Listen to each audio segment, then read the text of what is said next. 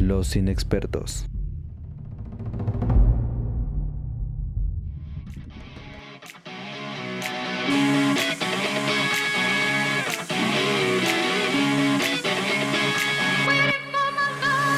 Bienvenidos amiguitos al podcast de los inexpertos, este podcast de opinión tendenciosa, medianamente objetiva y repleta de voces inexpertas que les hablarán de cine, televisión y cultura pop. Yo soy Alberto Rivera, entusiasta del cine y me acompaña mi amigo Gael Montiel.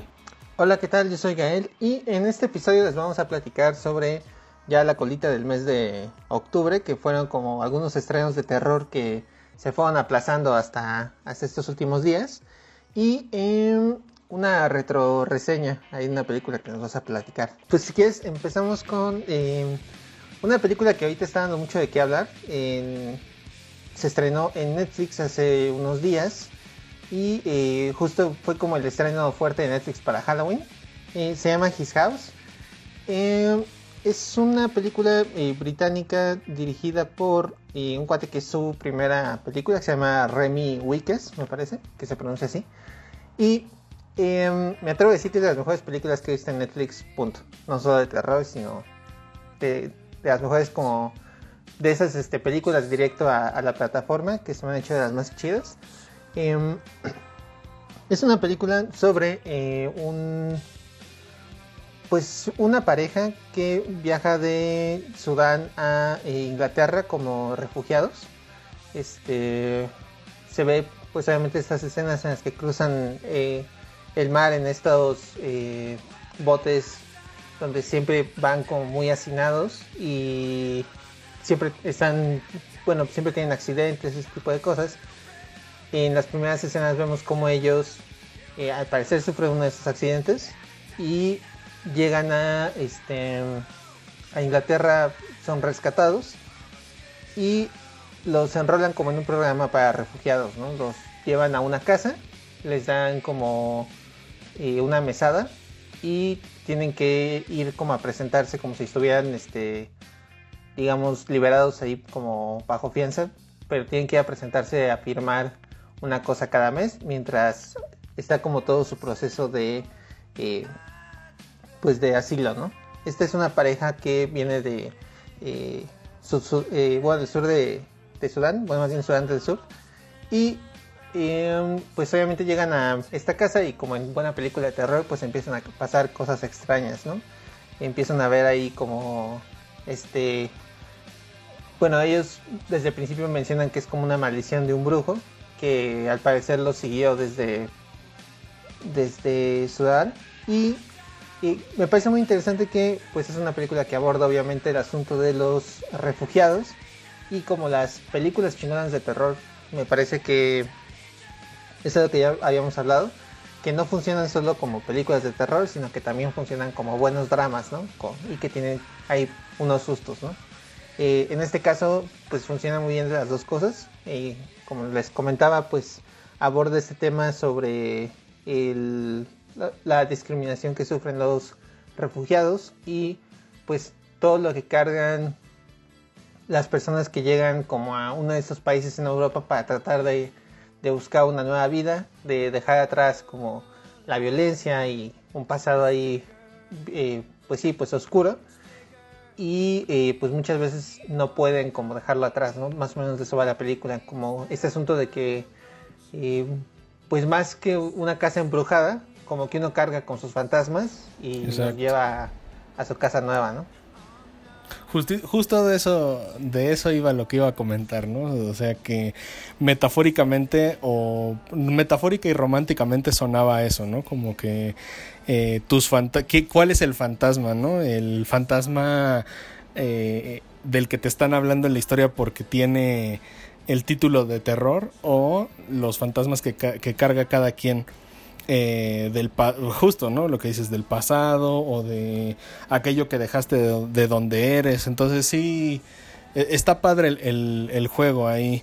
Eh, pero te, quería comentar también, no sé, te quería preguntar, este, dentro de la dinámica de terror, alejándonos tantito del drama, eh, ¿qué tan, qué tan chiloso está este, este terror? pues según yo sí es del que pica. Ay, cabrón. Sí está, sí tiene como varias escenas muy muy tensas. tiene escenas, este, como muy, pues, digo, el, recurso del jumpscare. Eh, sí, lo usan y lo usan muy bien. Eh, además tiene ese, pues, estéticamente está muy, muy chingona la, la fotografía y todo eso está muy, muy bien cuidado. Entonces, de repente cuando salen los fantasmas, pues también eh, sí están, o sea, el maquillaje, ese tipo de cosas están cuidados como con mucho detalle y sí, sí está muy, muy chido. Este, pues toda la atmósfera y el ahí de repente también el salto está, está bueno. Eh, bueno, pues mira, nada más porque eh, me gustó la idea del drama. La voy a ver como, pues así, con, un drama que de repente sí tiene unos unos este, aderezos bastante chilosos, pero pues bueno, creo que vale la pena. Este, oye, mira, dentro de mi ñoñería, de repente dije, Sudán del Sur no me suena geográficamente cerca de, de absolutamente nada en Europa, porque, o sea, eh, o sea, entiendo que es un recurso, es una historia a fin de cuentas, este, que lo que cuenta es lo de en medio, pero no sé, o sea, tal vez entre nosotros entendemos que eh, a nivel geopolítico es más normal que haya migrantes libios, migrantes, este, no sé, de otras regiones de África que están llegando hacia países más frontera con el mar, como Italia o como, o como Francia, ¿no? Entonces ahorita que hice este recuento dije, oh mierda, creo que fue un gran viaje.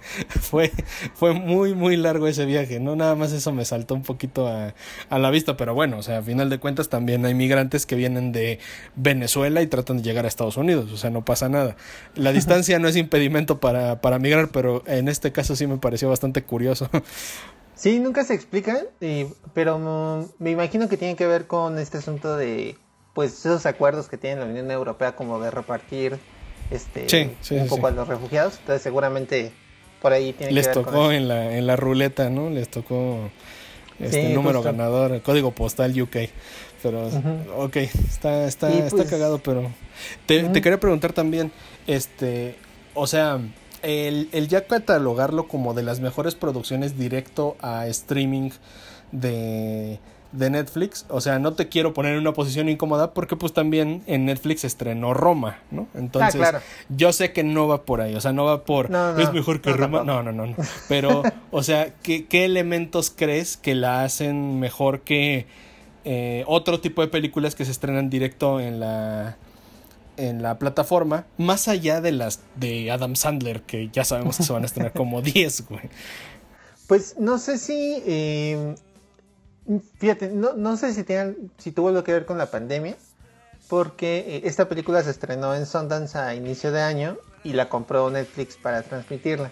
No sé si es una película que más bien si algún otro estudio a lo mejor tenía como intención de, bueno, más bien otra distribuidora, como de llevarla a cines y esto. Pero creo que sí es una, pues es una apuesta muy interesante para la plataforma porque a veces siento que muchas de las cosas que están en Netflix sí se hacen un poco como por algoritmo, ¿no? O sea, como, eh, bueno, pues ya sabemos que a la gente le gustan este tipo de cosas, eh, este estos actores, estas temáticas, y ahí va. Eh, creo que, por ejemplo, algo que podría parecer engañoso es que el hecho de que trate sobre refugiados y que, pues, prácticamente todo el cast, bueno, la mayoría del cast es de color y, este, pues es como una temática muy, eh, digamos, social y así. Podría parecer que es una película como muy de agenda, pero creo que este muy el director toma como ciertas decisiones muy conscientes para evitar que se vuelva eso. No quiero como desarrollar mucho eso porque ya entré en el terreno de spoiler. Eso ya hacia el final, pero al principio, eh, por ejemplo, este, vemos como la clásica escena de discriminación, ¿no? Eh, la personaje, el personaje de Real, que es la, mujer en, esta pareja, em, sale como a, buscar una dirección y se topa con tres adolescentes que también son negros, pero son originales. Bueno, se da a entender que ellos eh, sí son británicos y. Afro-británicos, ok. Afro-británicos, o sea que sí ya nacieron ahí. Este, y pues le, empiezan a gritar como regresate a África y así, ¿no? Creo que es una escena que tú te esperarías de este pues que fuera como con blancos, ¿sabes? Como para caer un poco en el cliché de la clásica película de discriminación, bla, bla. Y acá creo que este director como que le interesa mucho que no se lea o no se le haga una lectura tan cosas así como tan contrastantes de ah, lo bueno y lo malo y este, la xenofobia es mala y bla, bla, ¿no? Digo, obviamente... Sí, o sea, que la discriminación también está en cualquier lugar, ¿no? O sea, que no necesita llegar de un blanco para que sea discriminación, sino que hasta de la misma gente que comparte raza puede venir eh, xenofobia. Exacto, y creo que sí, digo, se ve como muy claro que también ella está buscando como a alguien este afro, porque pues ve a mucha gente blanca y prefiere no hablarles y cuando llega con ellos pues también discriminan, ¿no? Creo que ese, ese tipo de este, decisiones que toma el director hacen que vaya un poquito más allá de, pues, ah, es una película con agenda y punto, ¿no? Sino que sí cuenta como una historia que, este, que trasciende eh, solo como el mensaje político, aunque el mensaje político pues también es súper importante y tiene mucho que ver con, con, el desarrollo de la historia. Creo que en ese sentido está como muy, muy bien aterrizada la, la película y pues sí me deja con muchas ganas de ver qué más este, hace este güey, eh, Remy Wikes. Ok, va, pues le daré su oportunidad. Te digo, no soy tan fan del terror. Este mes que estuvimos haciendo algunas películas reseña de terror, no diré que lo sufrí, pero tampoco es que lo disfrute tanto, ¿no? Pero de alguna manera, fíjate, este, me sirvió de como una especie de entrenamiento. Es como cuando, por ejemplo, no acostumbras cierto género de música y le das la oportunidad y dices, no sé, si no escuchaba reggaetón, pero al menos en la discoteca, en el antro o lo que le llames, lo disfruto porque es lo que bailo, ¿no? Entonces, para mí el terror me ha servido un tanto más para, para ya en, en escena lo lúdico que, que es el el, rodaje, ¿no? Entonces el cine de terror tiene muchos trucos muy viejos que te ayudan mucho si estás empezando a hacer películas. Porque resuelven las cosas de una manera muy creativa y también muy barata. Y por barato no que sea malo, sino barato de que eh, hay películas como Actividad Paranormal que se grabaron con 15 mil dólares y recaudaron millones, ¿no? Y creo que alguna vez, creo que tú lo habías comentado, no sé si lo habíamos comentado aquí, que ya la estrategia de esas películas fue que nada más rentaban la cuadra y seguían ocurriendo ahí todos los acontecimientos de toda la película y eran presupuestos bajísimos comparado con la recaudación y eso es algo que tienen las películas de terror que les respeto, ¿no? Que saben resolverlo con tres pesos y que aún así se logra ver impresionante. Pero me ha servido, me ha servido. Sí, y justo es que eso que le digas ahorita, eh, algo que estuve leyendo es que, eh, pues obviamente durante la pandemia muchos proyectos grandes se frenaron y también pues muchos proyectos pequeños, ¿no? Y justo eh, muchas este, productoras estuvieron recurriendo a directores de cine de terror, no precisamente porque quisieran hacer cosas de terror, sino para ver cómo se podían hacer este eh, pues películas eh, a distancia y con muy bajos presupuestos y con poco cast y que aún así fueran exitosas, ¿no? Está el caso, por ejemplo, de una película que tiene uno o dos años que se llama Searching. Este, le pusieron aquí buscando. Se trata de un cuate que eh, está buscando a su hija que este, se perdió. Y bueno, una hija adolescente que teme que la haya secuestrado a alguien. Y y la forma en la que está grabada la película es como si tú estuvieras viendo la pantalla de una laptop. Y en esa pantalla, pues, ves cuando este güey, eh, no sé, llama por eh, FaceTime a las amigas de su hija, ¿no? O que se mete a buscar en los perfiles de Facebook para ver si logra eh, encontrar si es que se fue con alguien o si alguien le estaba como acosando, o así para tratar de buscar. Entonces todos esos recursos digamos que son como pues justo de un cine muy barato, con gente que casi no se no tiene tanto contacto, es un cast pequeño y pues es una película que pues, recauda muchísima más lana, ¿no? Sí, sí. Pues mira, de ejercicio suena muy bien, ahí que, que la gente juzgue. Dices que está en, en Netflix, ahí al parecer pinta para ser un, un, clásico no solo de la plataforma, sino quizás hasta del género, esta ópera prima de este Remy. Sí, una de esas. Este, se llama His House, nada más para recordarles. o su casa. Va, como porque mi casa es su casa. ah, huevo, tenía que lanzar el chiste de tío, pero está bien.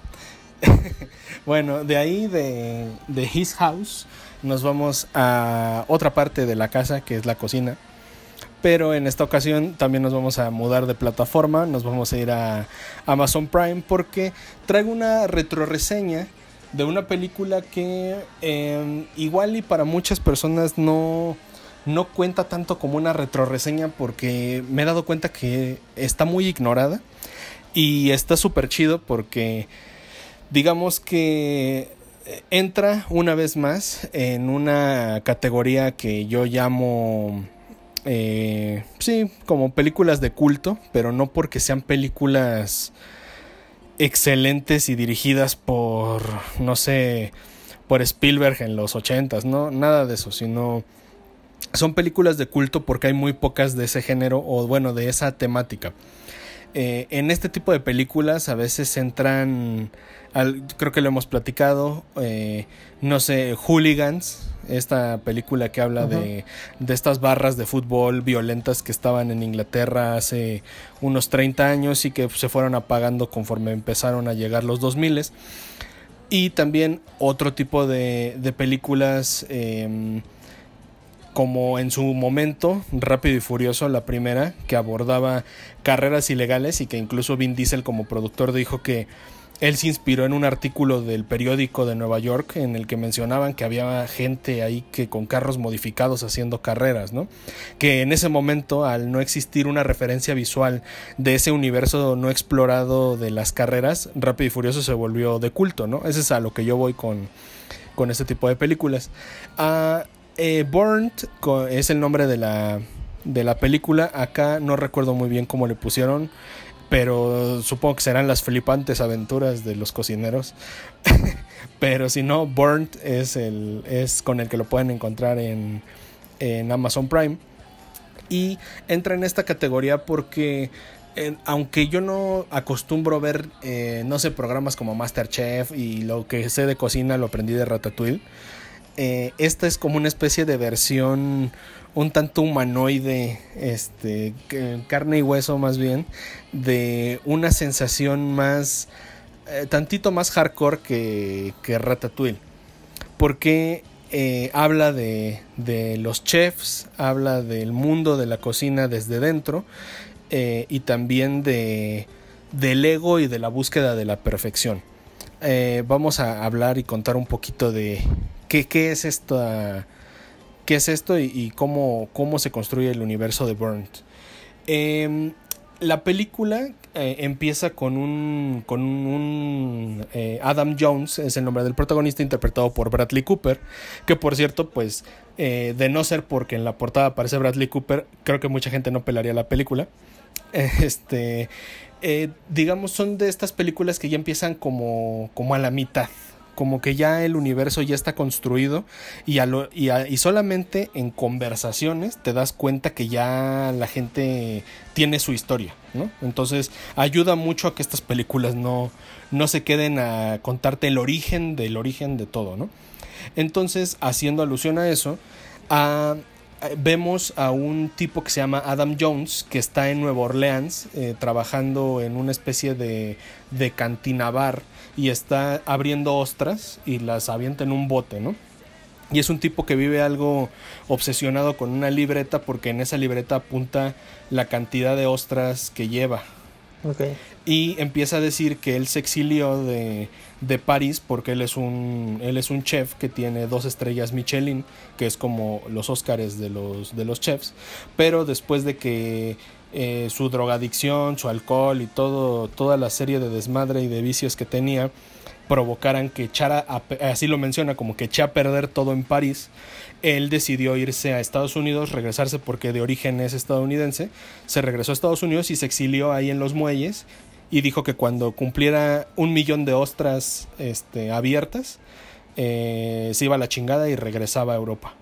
Entonces cuando nosotros entramos en la película se acaba de cumplir esa, esa cuota y llega a la ostra un millón y empieza su regreso a, como al camino de los chefs, ¿no? Entonces para esto él eh, toma un avión y se, se, presenta en una en un restaurante que, que dirige eh, un amigo de los que de alguna manera pues echó a perder todo cuando trabajaban en París, que, que estaba bajo la tutela de, de un gran chef que se llamaba Jean-Luc.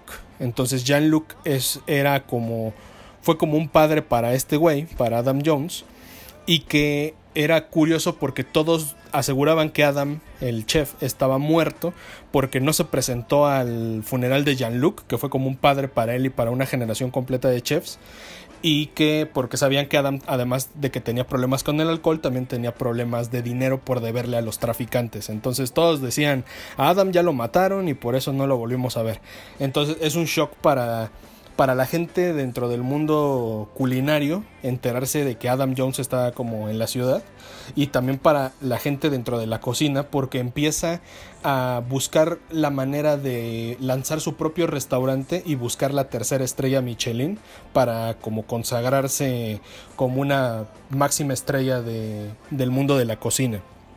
Y para esto, pues bueno, eh, a una, digamos, al estilo Misión Imposible o al estilo la estafa, la gran estafa, pues como que se va haciendo de, de contactos de otros chefs que ya trabajaban con él y les va proponiendo que él quiere lograr la tercera estrella y que los quiere contratar para, para lograrlo, ¿no?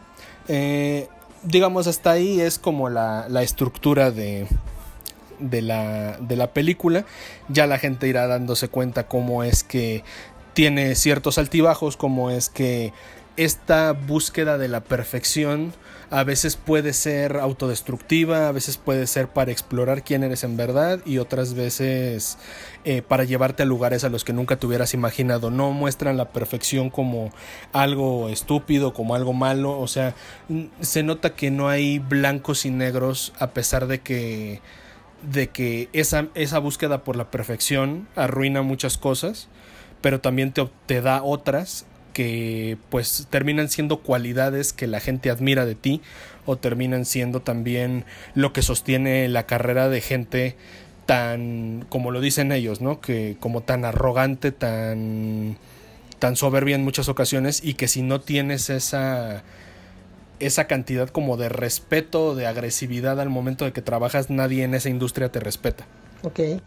Oye, ¿y por qué crees que, digo, estoy viendo que justo pues como que tiene un cast ahí medio este grande, bueno, pues está Sienna Miller, este Omar Sy, el güey de, de esta película francesa Untouchables. Esa mera. Eh, sí. Sales tú Thurman por lo que va acá. Y eh, sale muy poco, sale muy poco, porque sí es como un eh, y Uma Thurman, ¿no? O sea, sí sale unos 10 minutos de la cinta, pues, cumple con su papel no es, no es, no es indispensable, no sostiene nada, pero sí, es un cast variadito. Sí, y pues este, pues Bradley Cooper justo, bueno, ya lleva varios años estando como muy hot ese güey. Pues sí se me hace raro que no haya hecho tanto ruido, ¿no? La, la película. ¿Por qué crees que haya sido? Yo creo que es porque cumple con esta función que es tanto un poquito de nicho y que también la película, no sé si, si se puede explicar de esa manera, pero cuando los gringos, por decirlo así, eh, y en colaboración con muchos estudios británicos que les tratan de copiar a, cómo se hace cine en Hollywood, de repente quitan como sus manos. O sea, tú te das cuenta cuando una película es muy Manchester by the Sea y cuando una película es Avengers, ¿no? Porque están como, como que los jefes máximos de las películas no son los directores, sino es el equipo de marketing o, son gente en la producción que a veces puede quitar o poner un protagonista más guapo, más feo, un director más talentoso menos, porque así le conviene en su agenda, ¿no? Entonces, cuando los gringos se ponen a chambear en un cine un poquito más introspectivo, que se alejan de sus propios clichés, salen de repente películas que, que visualmente son muy bonitas, pero que también proponen mucho. Eh, no sé, es como cuando de repente dices, ¿cómo es que series de televisión como Friends coexisten en un universo donde también hay un Breaking Bad, ¿no? Que es como televisión de autor, ¿no? Que les permiten hacer tomas imposibles o les permiten eh, que tenga consistencia los colores o que propongan modelos de actuación, ¿no? Entonces yo creo que esta película como que habita en ese en ese pequeño universo, ¿no? Como que están están un poquito más al pendiente de que se vea bien, pero no que se vea en turbo alta definición, que, que los diálogos sean cortos, eh, pero que sean consistentes, ¿no? Y que tal vez sí tiene una estructura, digo, no, no creo que caiga en el cliché como tal, pero tampoco es como que la que encuentre el hilo negro de, de cómo se hace el cine, pero sí siento que si esto, si hubiera un, un dimmer por ahí, le habrían bajado muchos decibeles a, al marketing, muchos decibeles a que todo tuviera que verse perfecto. Y aquí ves secuencias donde lo que se tiene que ver perfecto se ve y ya. O sea, si te muestran un platillo, se ve colorido, se ve bonito, se ve con diseño pero no están haciendo paneos de cómo es la cocina de un chef profesional, ¿no? Sino que se meten un poquito más con las emociones de los personajes, no profundizan en todos, pero es lo suficientemente buena para que se sienta como que un ecosistema bastante redondo. Como que sí se las crees. Si de repente dices, esta versión de estos actores cocinando, sí lo, sí lo crees. Ok. Va, pues suena, muy interesante. ¿Y por qué este, o sea, por qué la, la, revisitaste? Es que no sé si tú, a ti te pasa, pero hay veces en las que tienes películas que las ves un chingo de veces y no te aburren. Como que tienen, tienen algo, ¿no? A veces pasa con series, a veces pasa con, con videos de YouTube, no sé, fuera de la música y eso, ¿no? Sí. Entonces, no sé, hay veces que a mí me pasa con algunas películas de acción eh, otra, por ejemplo, película que entra en ese nivel y que ya hablé aquí de ella, que es Coach Carter. Claro. Eh, para mí es eso. O sea, este es como mi Coach Carter, pero de la cocina, ¿no? O sea, como que igual hay muchas películas en las que se han, o no sé qué tantas, pero se han abordado el tema de los cocineros, de, de los chefs, y tal vez lo retratan a un nivel más eh, documental, más fiel, que a la misma industria le gusta más. Pero para mí es como. como que tiene los elementos necesarios para que sea como cálida. O sea, creo que esa función la cumplen mucho las películas navideñas, que son pues los clásicos, o como cuando pasaban Titanic en el 5, ¿no? que dices, ¿qué tenía que ver Titanic con, con Navidad? No sé, pero ahí estaba, ¿no? Entonces como que se vuelven ese, ese, entran en la zona de confort de los cinéfilos. Sí, Y en mi caso, para mí es eso como que es, ah, es una película con la que me, la paso bien y le doy clic y eh, la puedo ver de la mitad en adelante o la puedo ver desde el inicio y no importa que dure dos horas, ¿no? Entonces, creo que, creo que ahí vive y creo que mucho tiene que ver con que no sea tan popular. No por hipster de, ay, la veo porque no, no tiene nada, ¿no? Y, y, yo, yo fui el que le encontró la belleza a esa película, no más bien porque es no trata de ser pretenciosa y lo, más pretencioso, que tiene es el cast, ¿no? Fuera de eso, es una buena película en general. Pues ahí la tienen amiguitos, la pueden consultar en Amazon Prime. y pues, bueno, también de Amazon Prime, eh, vamos a lo siguiente, que es una serie que se estrenó el, también, bueno, un día antes de, de Halloween, se llama Truth Seekers. Y es, es una serie que me llamó mucho la atención porque eh, pues los dos este pues dos actores británicos que regresan que ya tienen como toda una historia juntos, este Simon Pegg y Nick Frost están, están aquí, ¿no? Eh, pues quizás los, los, recuerden por la famosa trilogía este de eh, Shaun of the Dead, Hot Fuzz y ah, ¿cómo se llama esta última? Eh, The End, me parece. No, The End of the World. Y bueno, este, pues estos cuates, um, en esta ocasión, aparecen en esta serie de ocho capítulos que duran como unos veintitantos minutos pegando a la, media hora. Que básicamente es este, ¿qué pasaría si Carlos Trejo fuera este británico, no? Se trata sobre una, ah. un cuate este, interpretado por Nick Frost que es un em, pues un técnico de instalación de cosas de internet, pero que como por un lado también tiene ahí un canal de YouTube que se llama The Truth Seeker y es un güey que se supone que se dedica como a este ser investigador paranormal, ¿no? Está súper obsesionado con todo lo que tiene que ver con ocultismo, con este casas embrujadas, este con estas como resonancias eh, ahí ocultas. Tiene un chingo como de aparatillos ahí como para medir, este, para captar sonidos este, muy leves o como para andar ahí, eh, pues buscando fantasmas en casas abandonadas. Pero hasta el momento como que la mayor experiencia paranormal que ha tenido es eh, una puerta que se tardó como nueve horas en cerrarse por sí misma, ¿no? O sea, y él logró captar cómo se movía esa puerta, ¿no? Entonces, pues realmente nunca le le, ha ocurrido como algo así muy cabrón. Pero conoce a un güey que va a ser como su acompañante en su ruta para andar ahí instalando sistemas de internet. Y este güey, este, que por cierto se llama Elton John, eh, tiene ahí como, pues tienen una, tienen que ir a, este, a instalar una, una televisión, a componer un, el cable de una señora. Y a partir de ahí se empiezan a desatar como ciertas cosas que los enfrentan como a una, ya en forma, a un caso de una actividad paranormal cabrona, ¿no?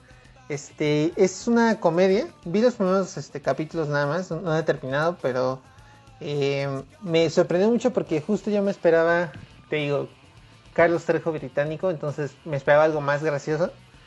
Y creo que este, la parte de terror sí está como muy cumplidora, bastante. O sea, no, me parece que sea como tan pendeja, sino es más bien...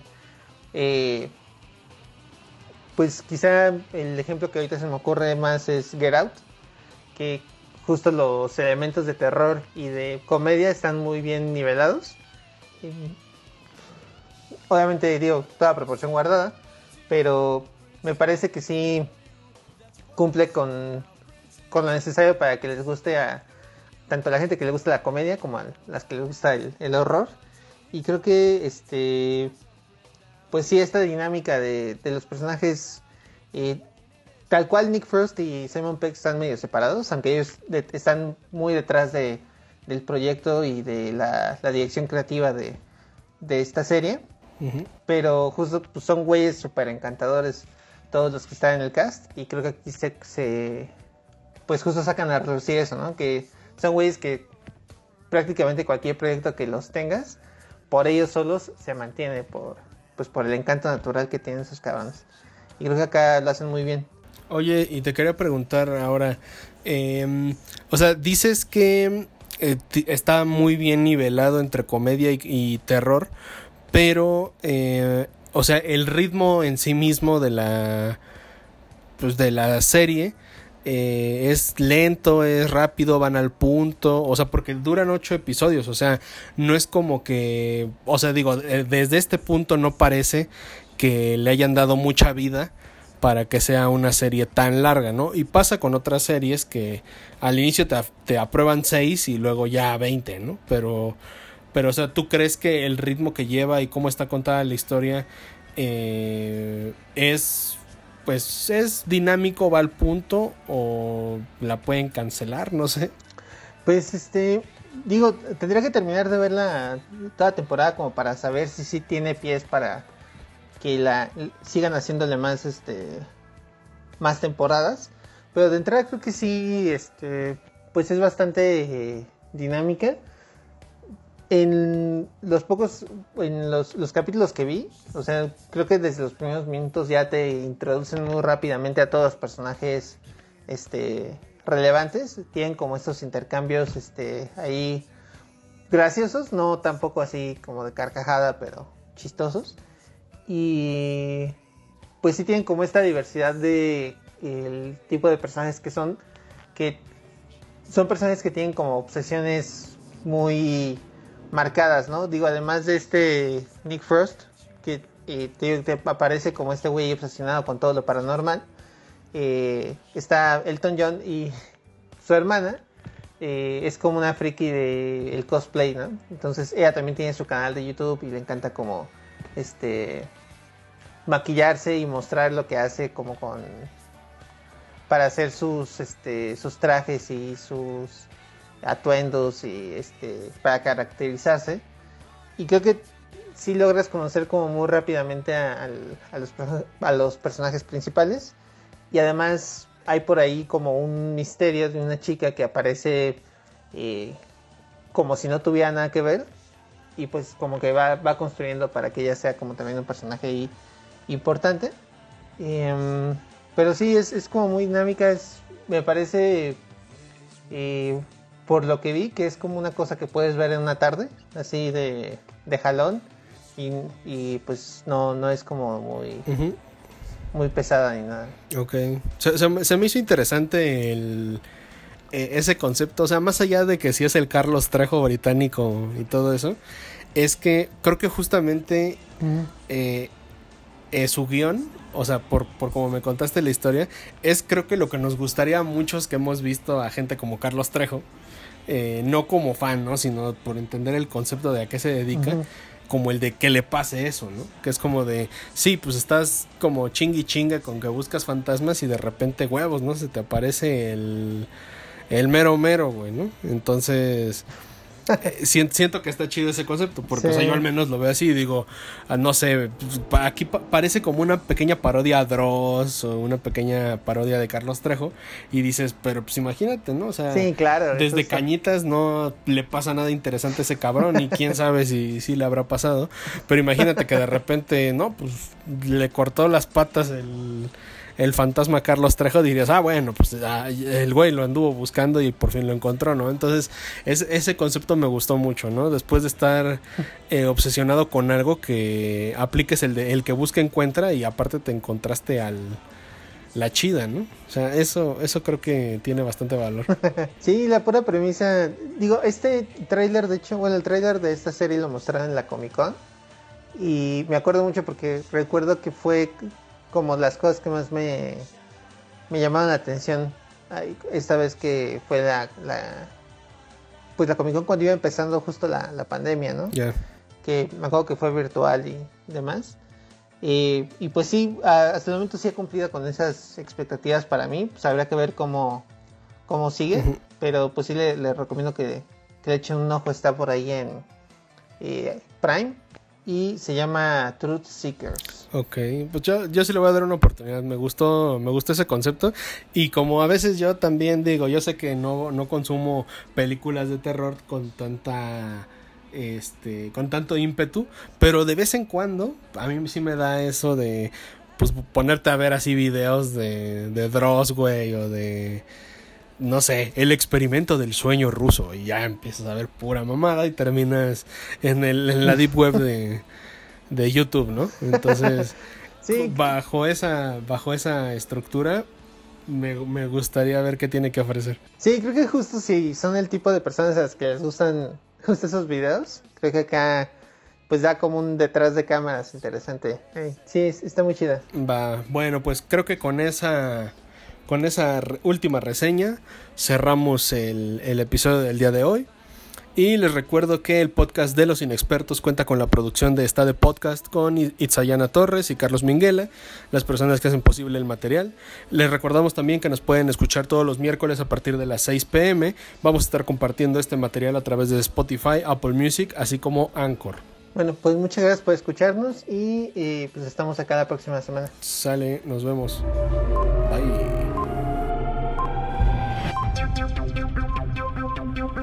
Los inexpertos.